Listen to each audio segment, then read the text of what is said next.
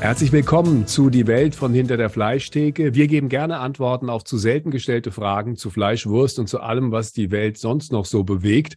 Heute spreche ich mit zwei Metzgern, die zwei Dinge gemeinsam haben. Einer davon ist wie immer mein Bruder, der Haxenreichert. Der andere ist Michael Ebert, der eine Metzgerei in der besten Lage von Frankfurt betreibt. Hallo Thomas. Hallo Klaus. Hallo Michael. Hallo Klaus. Ihr gehört zu den bekanntesten Metzgern in Frankfurt. Das ist die eine Gemeinsamkeit. Und die zweite geht so, ihr werdet bald keine Läden mehr haben. Thomas hat seinen Laden bereits zugemacht und auch Michael Ebert wird zumachen.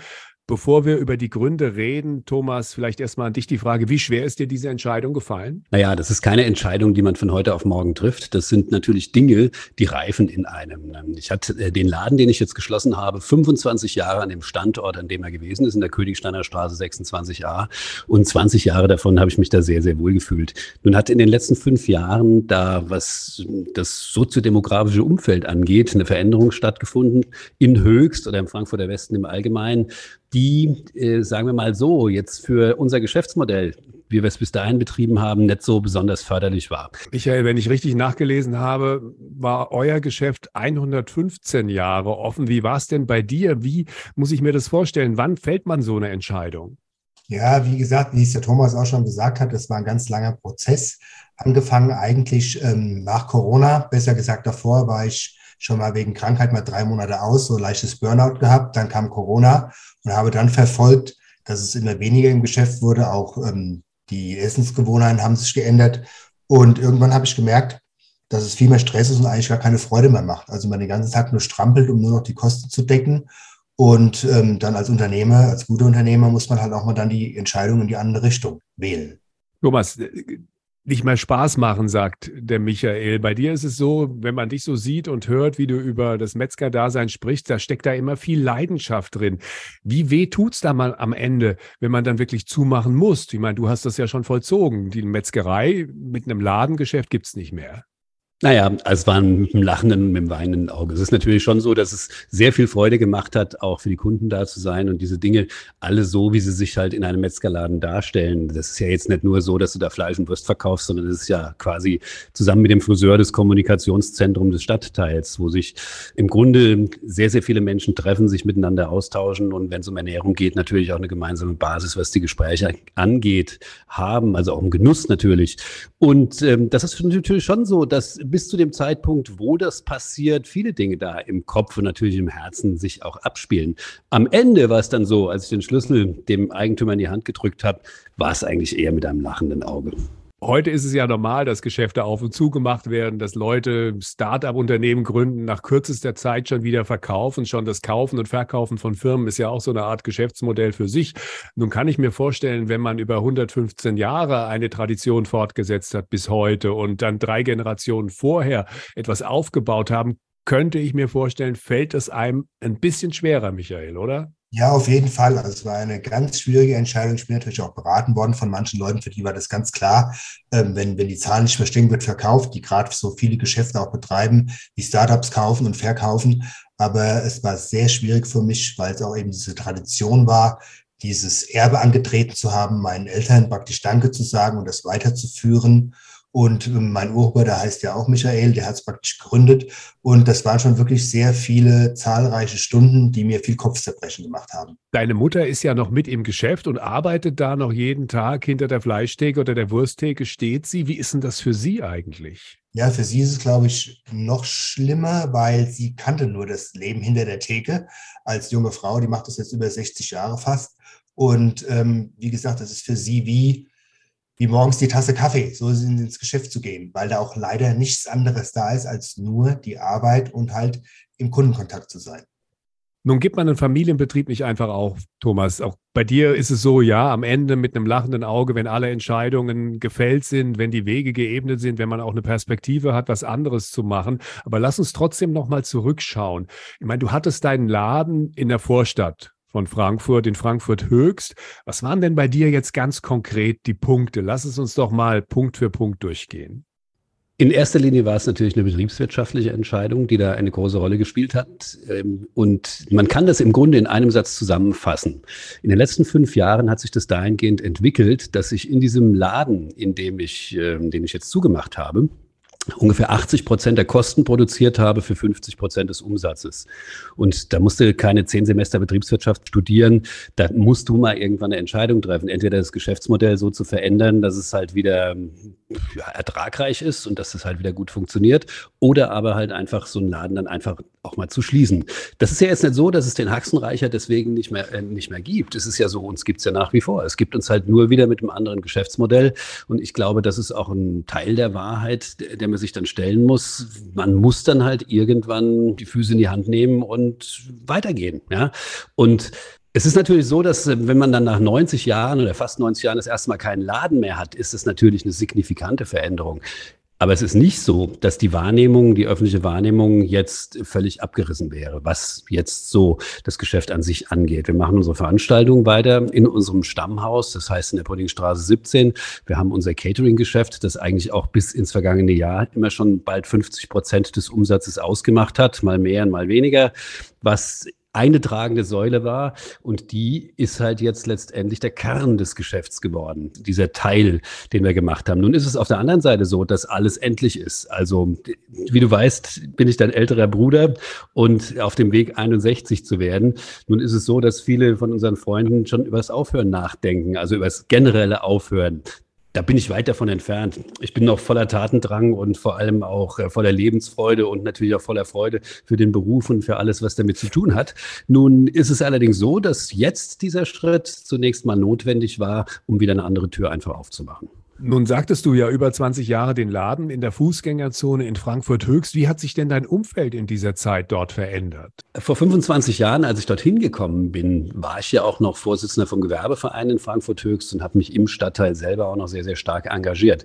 Nun ist einer nach dem anderen von den Menschen, die das damals mit unterstützt haben oder begleitet haben, dann irgendwann gegangen aus den unterschiedlichsten Gründen. Zum einen, weil die Geschäftsmodelle auch nicht mehr getragen haben, zum anderen, weil sie halt auch ein Alter erreicht haben, wo sie dann einfach aufgehört haben. Und in die Geschäfte rein sind dann Geschäftsmodelle gekommen, die jetzt, sagen wir zumindest mal, was die Wahrnehmung der Menschen, die aus unserer Generation stammen und die jetzt auch einkaufen gehen oder für die so die schillernde Größe am Einkaufshorizont die Frankfurter Innenstadt oder das Main-Taunus-Zentrum sind, sich dann plötzlich in diesem Umfeld nicht mehr wohlgefühlt haben. Nun ist es schon so, dass viele dann extra auch noch wegen dem Haxenreicher dahin gekommen sind. Aber die Stadt hat sich jetzt nicht so sehr angestrengt, zumindest mal was die Infrastruktur drumherum angeht geht, diesen Bereich zu erhalten oder zu entwickeln, dass man davon ausgehen könnte, dass Einzelhandel, so wie wir das zumindest interpretieren und kennen, da zukunftsfähig wäre. Ich komme darauf nochmal zurück. Ich frage jetzt erstmal den Michael, der seine Läden in der besten Lage von Frankfurt hat. Auf der Freskas. Das ist eine der renommiertesten und auch bekanntesten Straßen und auch Fußgängerzonen in Deutschland. Warum lohnt sich da keine Metzgerei mehr, Michael? Also die Metzgerei grundsätzlich, wenn man vielleicht nur einen Laden hätte, die würde sich schon noch lohnen, auch wenn weniger Fleisch gegessen wird. Man muss halt kompensieren mit anderen Gerichten, mit Salaten, Mittagstisch. Aber ähm, vom Grundstock her sind wir halt Metzger und so ist auch meine Produktion aufgebaut. Und ich habe viele ähm, Mitarbeiter, also die noch da sind, teure Mitarbeiter, auch sehr gute Mitarbeiter. Und ähm, wenn dann auf einmal der Wurstverkauf um 50 Prozent reduziert wird, aber die guten Leute, ich ja auch noch habe, muss das im Gesamtkonzept stimmen. Und das hat sich nicht mehr gerechnet. Wir waren, wenn man uns so betrachtet, waren wir immer ein sehr voller Laden. Wir hatten immer gut zu tun gehabt, aber auch der Durchschnittskaufpreis, der Bonpreis ist runtergegangen, weil weniger Wurst und Fleisch verkauft wurde, was bei uns die Marge ausgemacht hat. Verdient er die Freskas heute noch den Namen Freskas? Ja, das wird auch immer weniger. Ich meine, es gibt ja so eine Satzung angeblich, wo man ein Fressladen oder ein Lebensmittelladen drin war, dass da wieder einer rein muss. Beste Beispiel Blöge. Apple hat dann groß gebaut, hat einen wunderbaren großen Komplex hingestellt und ein ganz kleines Lädchen nebendran. Da ist jetzt ein kleiner Italiener. Also es werden immer mehr Familienunternehmen, gehen immer mehr zurück und es kommen Ketten nach. Woran liegt das denn, dass weniger gegessen wird? Ich meine, bei dir, Michael, ist es ja so, da sind genug Leute unterwegs, da gibt es eine Menge Büros, da sind auch Leute, die sich das leisten können, tatsächlich ja für einen guten Preis eine gute Ware zu kaufen. Warum kamen die Kunden zum Beispiel, habe ich gelesen, bei dir nach Corona nicht mehr zurück? Ja, das kann ich dir auch sagen. Und zwar die, die Kunden einmal durchs Homeoffice, ganz klar, da haben aber alle, sind alle davon betroffen gewesen, haben wir halt extrem bei den beiden Imbissen, Eschenheim und Suppenstube auf der Freskas gelitten, weil auf einmal 50 Prozent weniger Umsatz da war. Und die Wochenenden waren immer sehr spannend auf der Fressgas. Man ist flanieren gegangen, also die Leute aus dem Taunus sind mit dem Auto reingefahren, hatten es angenehm, konnten ihr Auto dort parken oder sind ins Parkhaus, haben eingekauft, dann zu Mittag gegessen beim irgendeinem Italiener oder auch so äh, beim anderen Gastronomen. Und durch die ganzen Demonstrationen, die auch samstags immer dann erlaubt wurden, haben sich diese Leute halt auch extrem durch Corona zurückgesetzt, haben sich schwer wohlgefühlt und dieser Flair ist verloren, was halt auch die Fressgas ausgemacht hat. Ja, morgens dann mit dem Auto reinfahren, wenn man von weiter her kommt, dann kann man schön das Auto beladen und auch größeren Tüten dann nach Hause fahren. Und das wird halt alles zerstört durch die Politik, durch die Frankfurter Politik in der Innenstadt. Thomas, wann ist der letzte über die Königsteiner Straße in, der, in Höchst flaniert? Ich meine, das ist doch auch schon ein paar Jahre her, oder? Naja, da flanieren nach wie vor Menschen. Nur nicht mehr die, die wir jetzt quasi zu unserem Kernpublikum zählen würden. Das bedeutet jetzt nicht, dass ich diese Menschen mit Geringschätzung sehe. Ich sehe halt nur andere Menschen als die, die einem klassischen Fleischereisortiment äh, Zuspruch entgegenbringen würden. Das muss man einfach akzeptieren. Es ist so, dass die Städte immer ein Ort des Wandels waren, solange wie sie da waren, wie sie gewachsen sind. Auch unser Großvater ist irgendwann hier zugewandert. Und ich erinnere mich noch gut, da gab es mal vor einigen Jahren, der Holger Vonhoff, der Redakteur vom Höchster Kreisblatt, hat immer mal so Glossen veröffentlicht, die ein paar Jahrzehnte oder auch zum Teil Jahrhunderte alt waren, wo sich dann Menschen in, im Stadtteil, also die, die, die Eingeborenen im Stadtteil aufgeregt haben über Fremde. Und da war auch mal irgendwie sowas, da haben sie sich über so schwarze Krausköpfe aufgeregt, äh, die plötzlich im Dorf aufgetaucht sind. Und ähm, da zählt zählt unser Großvater auch dazu. Das waren Zuwanderer aus dem süddeutschen Raum, die kamen plötzlich mit ihren dunklen Haaren und ihren Lockenköpfe hier an und sahen anders aus als die Eingeborenen und das war was anderes. Und damit muss man halt einfach zurechtkommen. Es gibt Angebote, die für diese Menschen geschaffen sind. Das ist halt Handel und Wandel. Es gibt immer wieder Veränderungen bei der Struktur äh, des Einzelhandels. Das passt sich immer wieder halt den Bevölkerungsentwicklungen an und halt einfach auch dem, dem Willen, wie man zusammenleben möchte. Nun muss man einfach akzeptieren, dass Stadtpolitik in demokratischen Systemen gewählte Menschen sind, die für eine ganz bestimmte Ausrichtung, ganz bestimmte Verhaltung stehen. Und da gibt es aktuell eben einfach Mehrheiten und diese Mehrheiten sind unserem Geschäftsmodell halt nicht zugetan. Ein Problem hat der Michael schon angesprochen. Er sagt, die Leute kommen von außerhalb rein, müssen parken irgendwo oder wollen parken irgendwo. Das wird immer schwieriger in Frankfurt, immer teurer, weil die einzige Möglichkeit in Frankfurt überhaupt noch zu parken ist, in irgendeine Tiefgarage oder in irgendeine äh, ein Parkhaus zu fahren. Es gibt im öffentlichen Raum im Grunde keine Parkplätze mehr. In Höchst ist das ja schon seit Jahren so, dass der Parkraum immer weniger wird und äh, die Entwicklung hin zu einer Fußgängerzone, auch das war ja irgendwann mal eine Entscheidung, die Leute getroffen haben und dass die Entwicklung so verläuft, wie sie nun verlaufen ist, hat man sich vielleicht damals auch nicht vorstellen können. Das ist vollkommen richtig. Nun ist es nicht so, dass Parkplätze insgesamt eine Mangelware wären. Die Parkräume sind halt einfach nur bewirtschaftet. Als ich Gewerbevereinsvorsitzender in Höchst war, war eines unserer größten Mangos, dass eben überall bewirtschaftete Parkplätze waren. Das heißt, die Leute, auch wenn sie ihr Auto auf der Straße geparkt haben, Geld in eine Parkuhr werfen mussten. Und zwei Kilometer weiter ein Wettbewerber, das mein Taunuszentrum mit 5000 Gratis-Parkplätzen geworben hat. Mit einer Zufahrt, die selbst für eine lange Schlange da war, berechenbar war ja, wenn man mal drin war, war man drin und dann hatte man das Einkaufserlebnis, das man gesucht hat. Währenddessen, wenn man dann höchst aufgeschlagen ist, dann gingen die Probleme erst richtig los. Dann läuft man in der Fußgängerzone rum, findet vielleicht nicht die äh, Bedingungen, die man möchte, überquellende Mülleimer, vielleicht Menschen, die man jetzt im Main-Taunus-Zentrum nicht unbedingt trifft oder sich nicht wünscht zu treffen. Man findet eben ein Spiegelbild der Gesellschaft da. Und da muss man auch eins dazu sagen. Ich habe mit Peter Feldmann, dem ehemaligen Oberbürgermeister, über dieses Thema mal gesprochen am Anfang seiner Karriere. Ne? Da ging es auch um Fragen, ja, mit dem äh, Bahnhofsviertel, mit Höchst, der Innenstadt und mit diesen ganzen Dingen. Und äh, Peter Feldmann hat damals zu mir gesagt, mein lieber Thomas, äh, das müssen wir aushalten. Das ist das Bild einer Großstadt.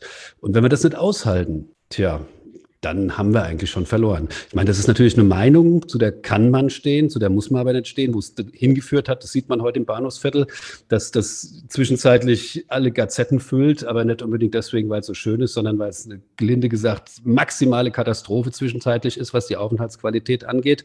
Und ähnlich ist das natürlich auch auf der Fressgasse oder auf der Zeil, ne? wo sich jetzt jemand, der, ja, sagen wir mal vorsichtig, aus dem behüteten Vordertaunus oder Hintertaunus hier nach Frankfurt kommt, plötzlich in der Welt wiederfindet, die er so nicht möchte und so halt einfach auch nicht kennt. Jetzt kann man natürlich sagen, dann bleib im Hintertaunus.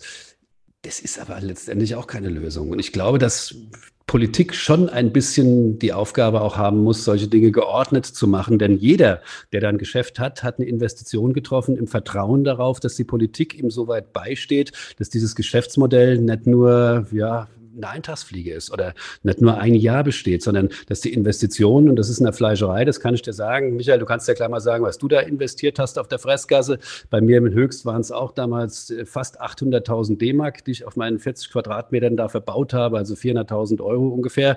Und dass man die nicht in einem oder in zwei Jahren wieder verdient mit äh, einem ja, Handwerk, ja, ist natürlich schwierig. Und wenn dann kein Vertrauen mehr in die Politik da ist, und wir erleben das ja auch bei der Diskussion, was jetzt gerade im Öderweg passiert und, und, und, überall da, wo den Leuten dann quasi die Straße zugemacht wird, der Zugang gesperrt wird, was in Höchst, wenn ich das vielleicht gerade an der Stelle noch sagen darf, gar nicht aufgefallen ist, ist, dass hier fünf Jahre lang jetzt, die letzten fünf Jahre lang, jeden Sommer mindestens zwei Monate lang die Königsteiner Straße, das heißt die Hauptzufahrtsstraße vom Main-Taunus-Kreis gesperrt war. Und zwar voll.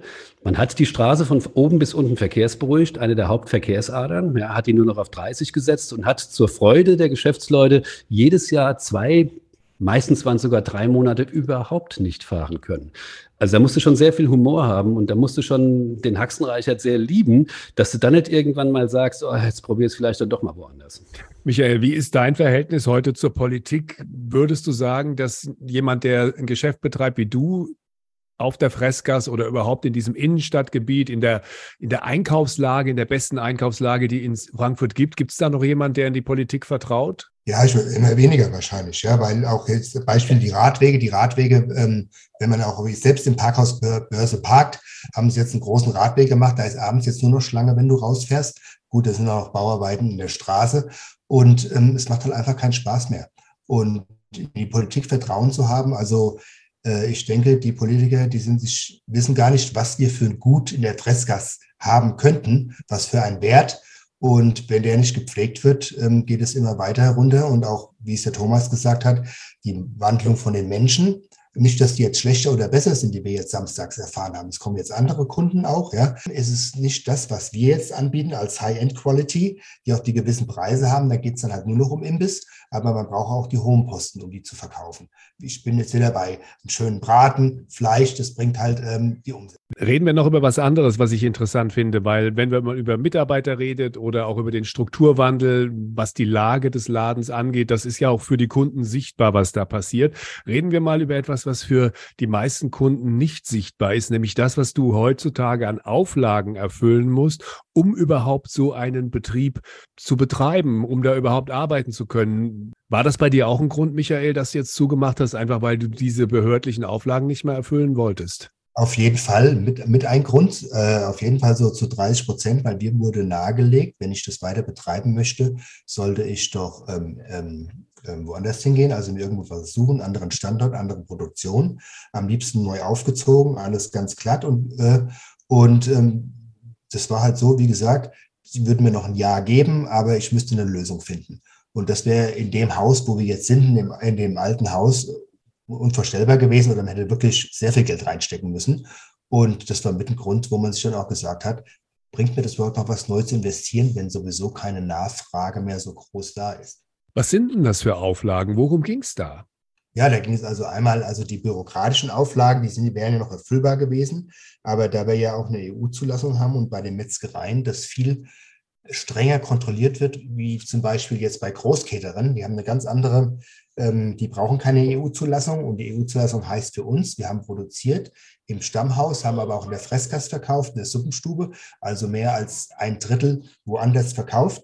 Und deswegen braucht man diese EU-Zulassung und da wurde halt es mussten ganz glatte Wände sein, es durften keine Risse in den Kacheln sein. Wenn jetzt mal der Ecke eine alte Leitung runterhängt oder alte Rohren, die haben nachträglich alles unter Putz setzen müssen oder verkleidet. Das war ein Riesenaufwand und es hat trotzdem nicht gereicht, um die zufriedenzustellen.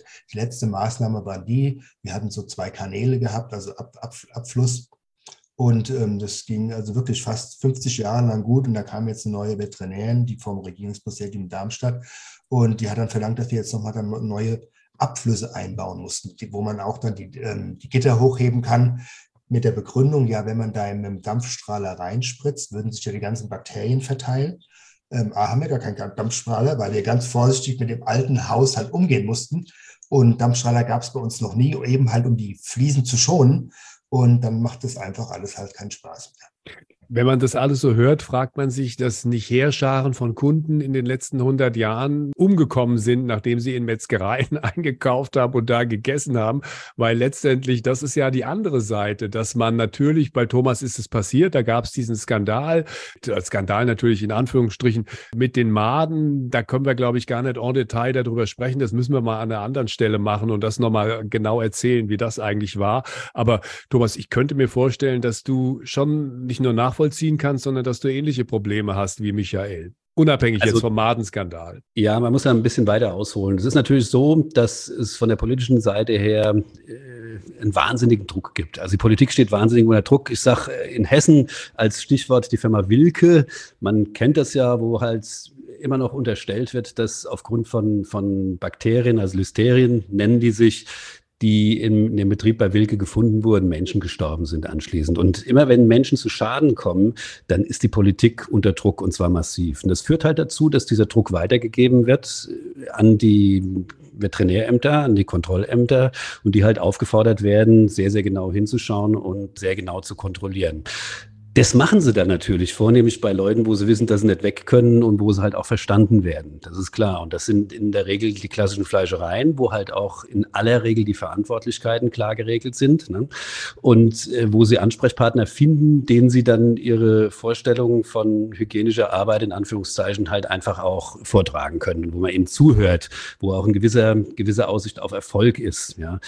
Nun ist es natürlich so, dass von Fleischereien, ich würde das mal vorsichtig sagen, eigentlich kaum eine Gefahr ausgeht, weil die Wege, die Verkehrswege zum einen und halt einfach auch die Handelsstrukturen äh, sehr eng gefasst sind. Das ist was anderes, wenn du einen industriellen Betrieb hast, der in alle Welt liefert oder national auch, auch dann Ketten beziehungsweise auch Handelsbetriebe beliefert und wo halt sehr, sehr schwierig ist, naja, sagen wir mal sagen, wenn dann irgendwie was rückverfolgt werden muss, dann solche Dinge dann auf den Punkt zu machen. Das ist ja in der Metzgerei relativ einfach. Die kommen zu dir und sagen, so jetzt ist Schluss, Feierabend, Tür zu, jetzt machen wir erstmal sauber oder jetzt machen wir dies, jetzt machen wir jenes. So, und dann fängst du natürlich an und du machst das natürlich auch alles. Der nächste Schritt ist der, dass dann diese baulichen Maßnahmen gefordert werden und das geht dann meistens an die Schmerzgrenzen. Nämlich so, wie es der Michael auch gerade schon geschildert hat, sind die Gebäude, in denen diese Geschäfte geführt werden, in aller Regel Häuser in der Stadt, ja, die natürlich nicht nach den, nach den ähm, hygienischen Bedingungen gebaut worden sind, wie sich das heute für so einen Lebensmittelbetrieb oder für einen industriellen Lebensmittelbetrieb anlässt. Das heißt, auf der grünen Wiese, am Reißbrett, mit den entsprechenden äh, Vorgaben dann schon aufgebaut und, und, und. Das sind Betriebe, die bestehen zum Teil seit 100 Jahren, wie wir gerade gehört haben. Und der Michael am Standort, glaube ich, seit 1948 oder 1950 ungefähr. Wir am Standort seit 1953. 1950.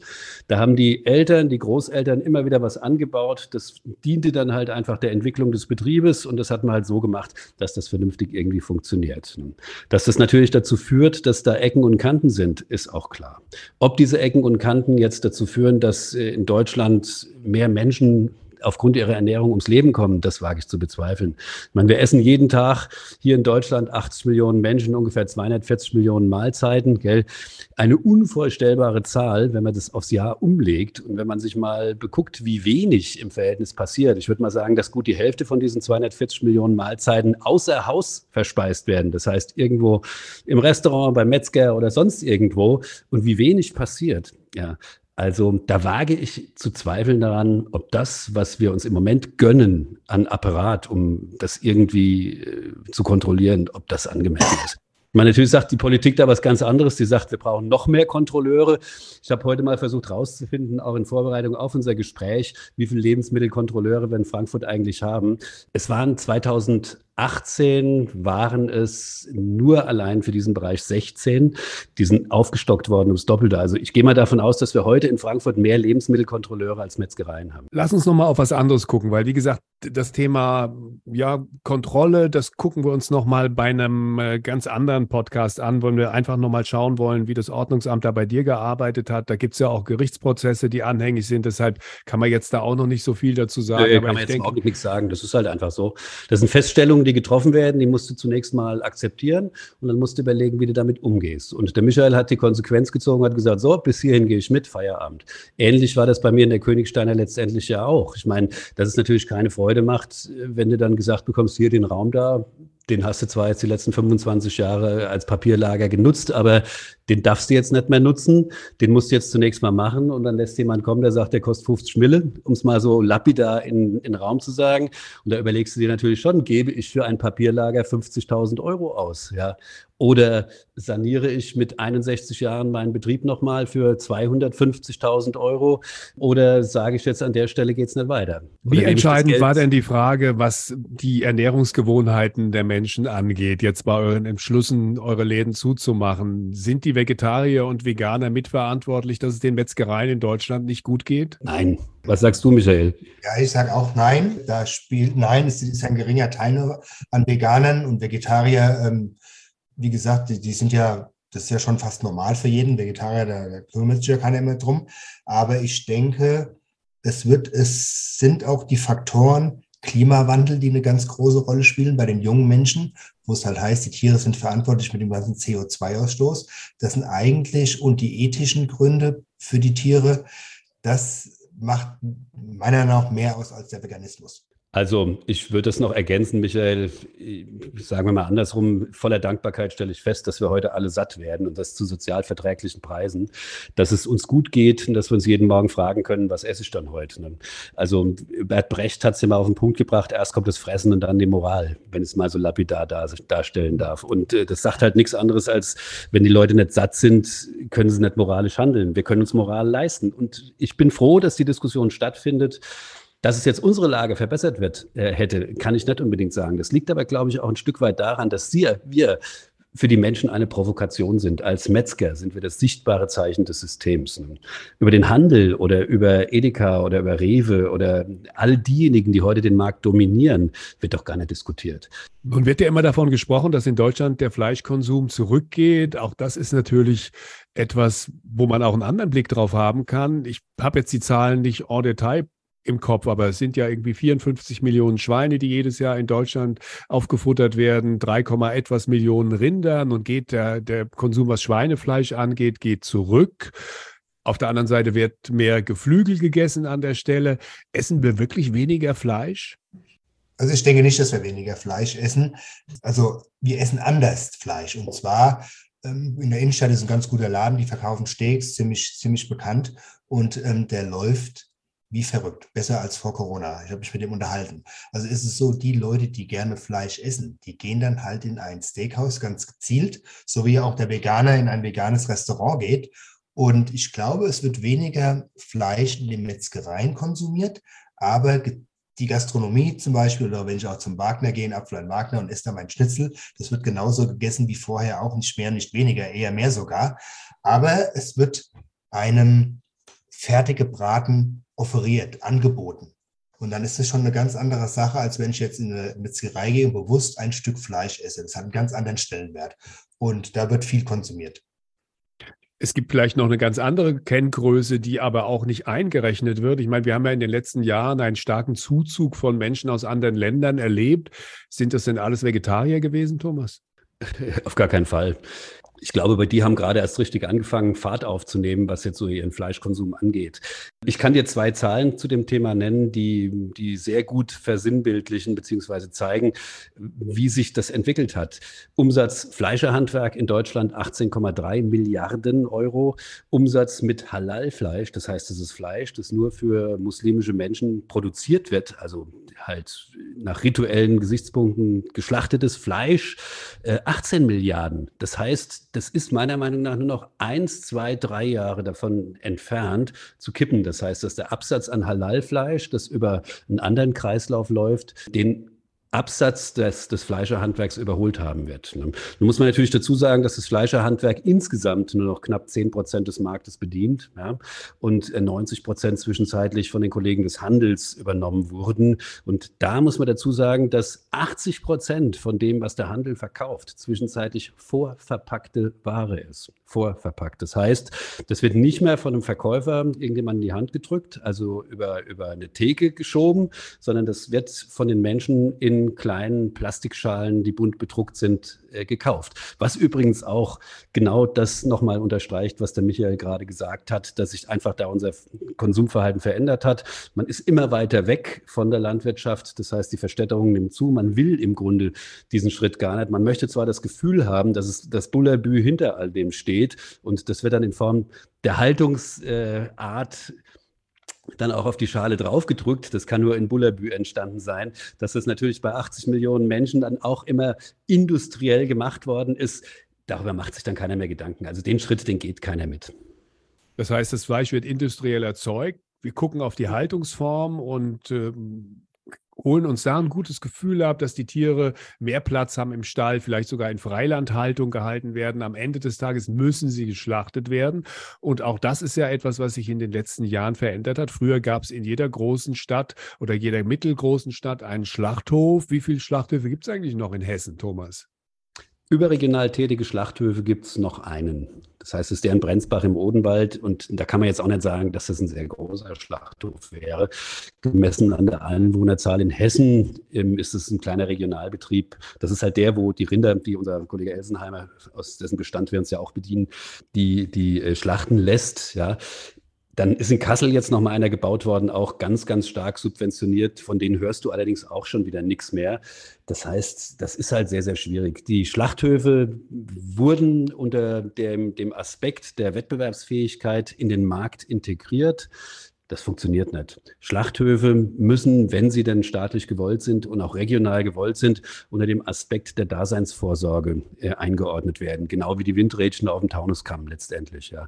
Das ist ungefähr ähm, dasselbe. Ich meine, Windrädchen, wenn mal kein Wind weht und wir haben keinen Strom und wir haben eine Dunkelflaute, ist ja auch immer so ein beredetes Wort, was aktuell in aller Munde ist. Ähm, dann, ja, dann ist es blöd, aber wenn wir nichts zu essen haben, dann ist es ganz blöd. Ne? Dann ist auch die Katz von unserer vegan lebenden Nachbarin irgendwann nicht mehr heilig. Nun ist es allerdings so, dass Schlachthöfe nicht von heute auf morgen gebaut werden. Ja. Und überall da, wo sie gebaut werden, in der Regel Protest entsteht, weil man das einfach nicht haben möchte. Man weiß, es ist notwendig. Ja. Man weiß, wenn man Bullabü möchte, muss auch irgendwann der notwendige Schnitt kommen. Also in diesem Fall der Schnitt in den Hals des Tieres. Und wenn das nicht mehr möglich ist, regional, dann ist es halt Tönnies am Ende. Ne. Und dann geht es halt nur noch über bunte Bildchen auf der Verpackung oder über die Haltungsform, die wir dann halt als das Maß der Dinge letztendlich benennen. Die Zukunft des Fleischerhandwerks. Michael, wie sieht deine Zukunft aus? Du bist ja auch relativ jung, du setzt dich ja nicht komplett zur Ruhe, oder doch? Nein, eigentlich nicht. Ich möchte jetzt ganz einfach erstmal das alles mit Ruhe ähm, ähm abarbeiten, erstmal fertig kriegen. Dann gönne ich mir, wenn es geht, ein Jahr so eine Art Sabbatical, einfach mal Sachen machen, wo ich schon immer mal Lust drauf hatte oder einfach auch mal zwei Monate äh, nichts tun. Ob es mir dann langweilig wird oder nicht, das bringt die Zeit. Und ich werde irgendwann bestimmt wieder mal irgendwas machen, aber in einer anderen Art. Ich liebe, mit Menschen umzugehen, Menschen zu führen. Das liegt mir ganz gut. Und ähm, fände es auch spannend, vielleicht bei einer Gastronomie zu arbeiten, aber einfach nur, also jetzt nicht dieses, dieses Nachtgeschäft, sondern einfach dienen am Kunden und, und Menschen begeistern mit Lebensmitteln. Das ist so meine Vorstellung. Thomas, du hast schon angedeutet, deine Zukunft ist zum einen natürlich Catering weiter äh, zu forcieren. Gibt es noch was anderes, was du machen wirst in Zukunft? Ach, Klaus, ich, wie gesagt, eine Tür geht zu, eine andere Tür geht auf. Aktuell ist es so, dass die Tür ja noch ein Spalt weit geöffnet ist, zumindest was den Haxenreichert angeht. Den gibt es ja noch. Und ähm, wie das weitergeht oder was dann am Ende des Tages dabei rumkommt, das kann ich heute noch nicht unbedingt sagen. Ich meine, eine meiner großen Leidenschaften war ja auch schon immer der Tourismus gewesen. Und ähnlich wie bei Michael auch, habe ich es auch gerne mit Menschen zu tun. Und ja, in welchem Bereich ich dann am Ende landen werde oder was ich dann machen werde, ja Gott im Himmel. Ich habe aktuell noch ein Dach über dem Kopf und drei warme Mahlzeiten am Tag. Und vor dem Hintergrund will ich nicht sagen, lehne ich mich ganz entspannt zurück und lasse die Dinge mal auf mich zukommen. Im Gegenteil, ich stehe jeden Morgen, so wie der Michael das auch macht, zwischen fünf und sechs Uhr auf und wir machen unsere Arbeit. Ne? Das Gleiche gilt letztendlich auch für das, was dann danach kommt.